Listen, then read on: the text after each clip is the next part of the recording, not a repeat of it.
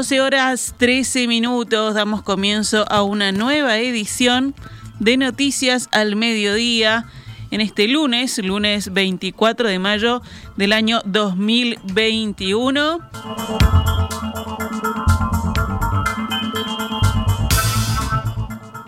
Vamos ahora sí con la actualización de la información. En estos momentos se está realizando el sepelio de los restos del exministro del Interior Jorge Larrañaga en el cementerio de la ciudad de Paysandú con presencia de autoridades nacionales. Los restos del jerarca, fallecido el sábado debido a un paro cardiorrespiratorio, llegaron en la noche del domingo a su Paysandú natal, donde le realizaron un acto en la Intendencia Departamental.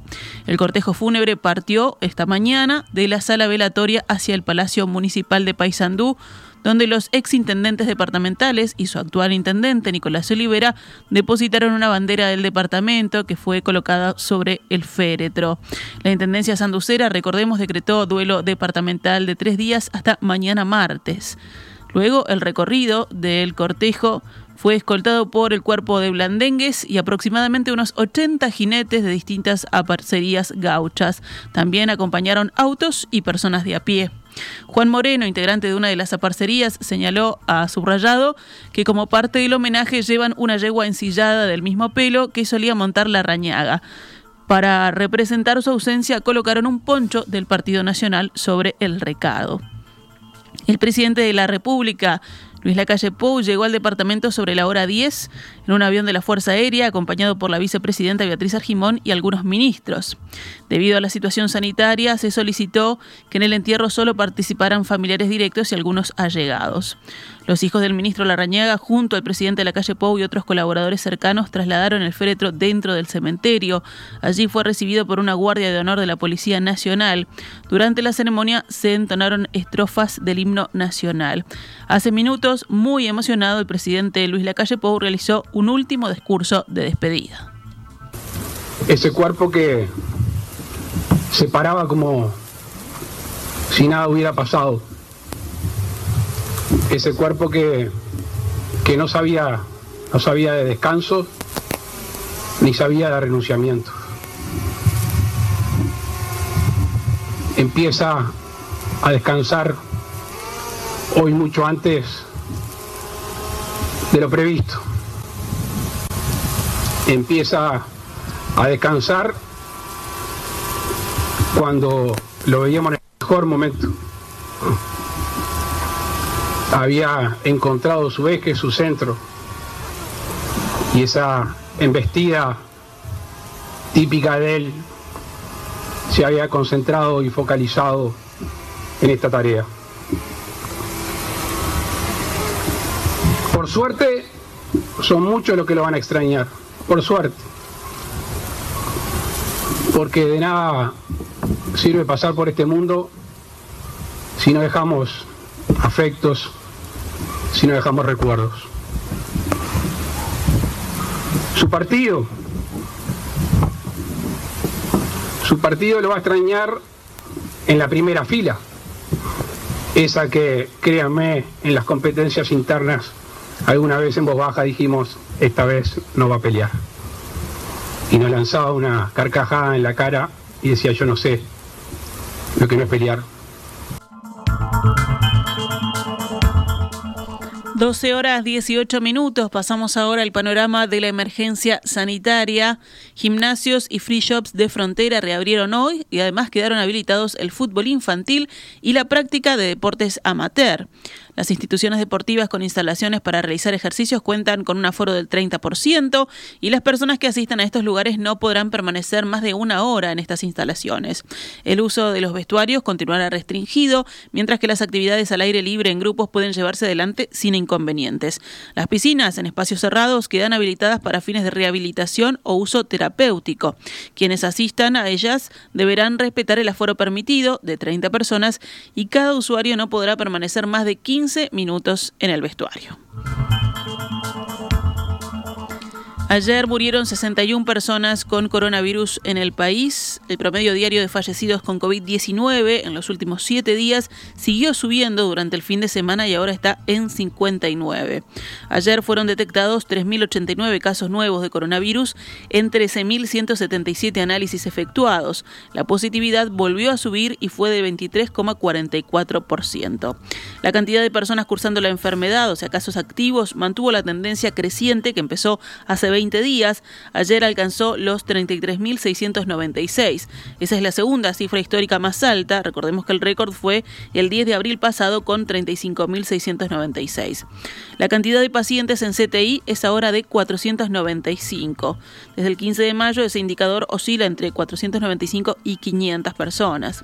El índice Harvard, que ha subido todos los días desde el 15 de mayo, llegó ayer a 100,30 contagios nuevos diarios cada 100.000 habitantes en los últimos 7 días a nivel nacional. En las últimas horas falleció el director del CTI del Hospital de Melo, el doctor Francisco Marsiglia.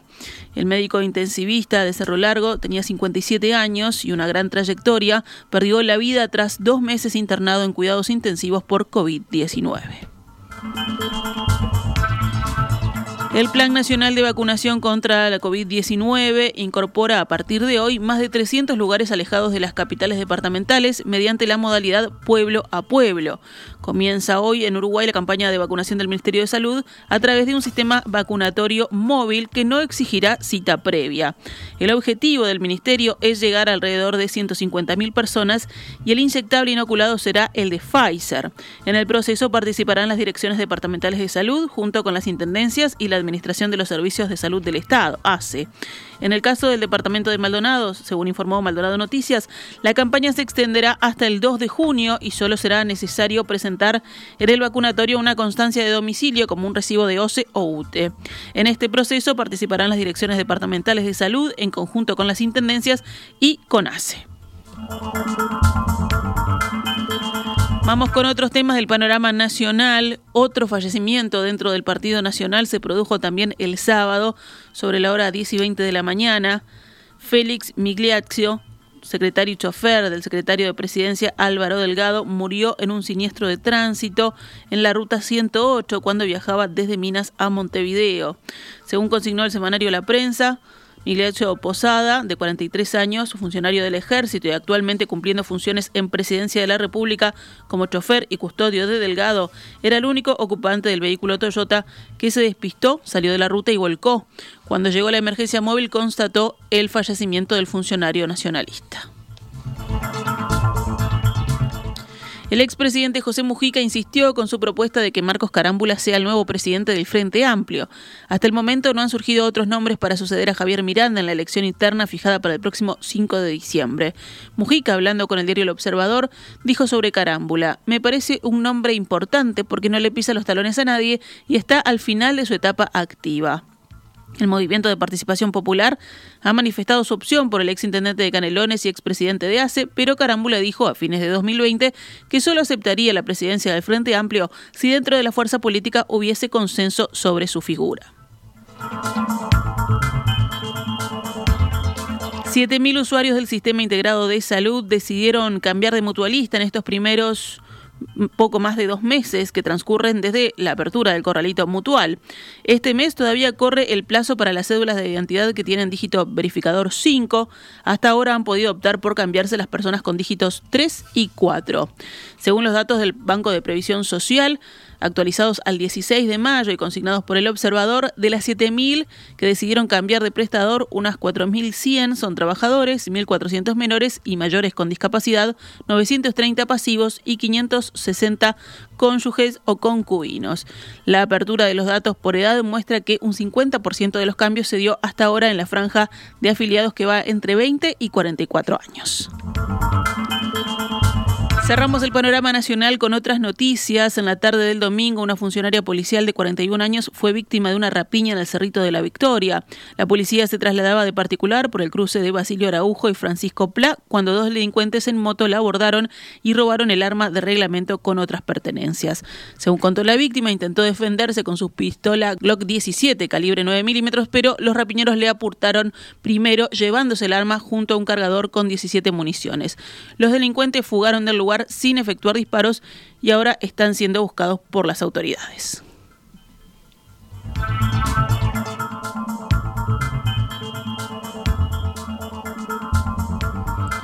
Actualizamos cómo cotiza el dólar a esta hora en la pizarra del Banco República, 42 pesos con 90 para la compra y 45 con 10 para la venta.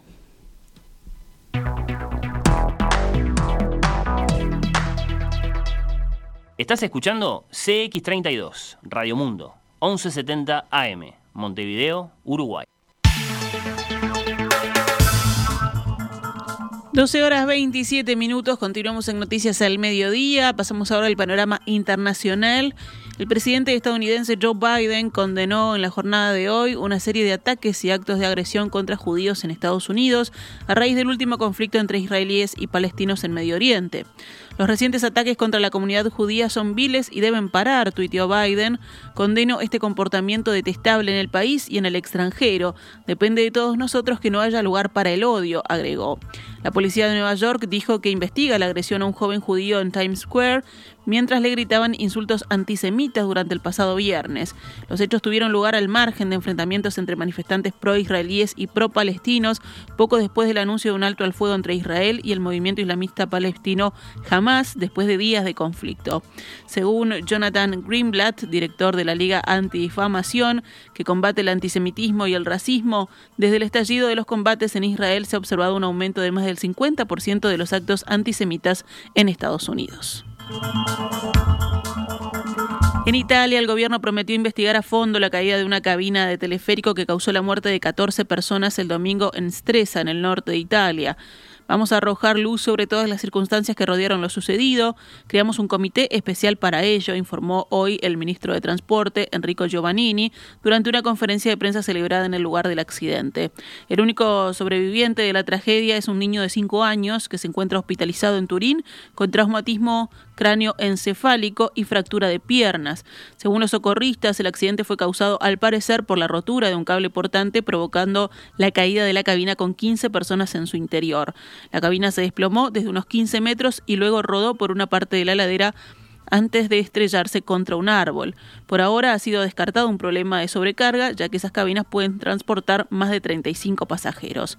Este accidente se produjo el día en que Italia autorizó la apertura de las instalaciones para turistas en toda la península tras meses de cierre por las restricciones impuestas por la pandemia de COVID-19. Terminamos la recorrida en India, donde las autoridades ordenaron la evacuación de alrededor de medio millón de personas amenazadas por un ciclón en la oriental costa del Golfo de Bengala, una semana después de que otra tormenta causara un centenar y medio de muertes y graves daños. Estos desastres naturales se suman a la dramática segunda oleada epidémica que devasta India, que acumula al menos 300.000 muertes por coronavirus. El Departamento Meteorológico indio señaló que el ciclón Yas, que se formó en el Golfo de Bengala, podría azotar el miércoles a los estados de Bengala Occidental y Odilla. Por su parte, el vecino Bangladesh también se declaró en alerta máximo. Al tocar la costa india, se prevé que ya tenga vientos de 185 kilómetros por hora, según la agencia meteorológica. Es probable que las olas alcancen los 4 metros de altura y provoquen inundaciones. Cerramos nuestro envío de hoy con el panorama deportivo, la segunda fecha de la apertura que tuvo el debut en el torneo de Nacional con triunfo y de Peñarol con empate se completa hoy lunes donde River Plate recibe a Liverpool en el Parque Saroldi a las 15 horas y Sudamérica enfrenta a Villa Española, el Estadio La Valleja de Minas, a las 17.15.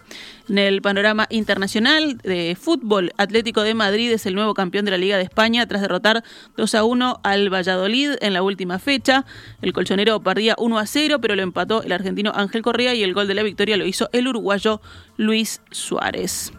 En básquetbol, hoy comienzan los cuartos de final de la Liga Uruguaya de Básquetbol, luego de que se conocieran los últimos clasificados este fin de semana tras las victorias de Capitol y Peñarol. Hoy lunes 24 de mayo juegan Nacional Defensor Sporting a las 19 y 30 horas y Olimpia Capitol a las 21.45. Mañana martes 25 de mayo, Bigua Malvin a las 19.15 y Urunday Universitario frente a Peñarol a las 21 y 30 horas.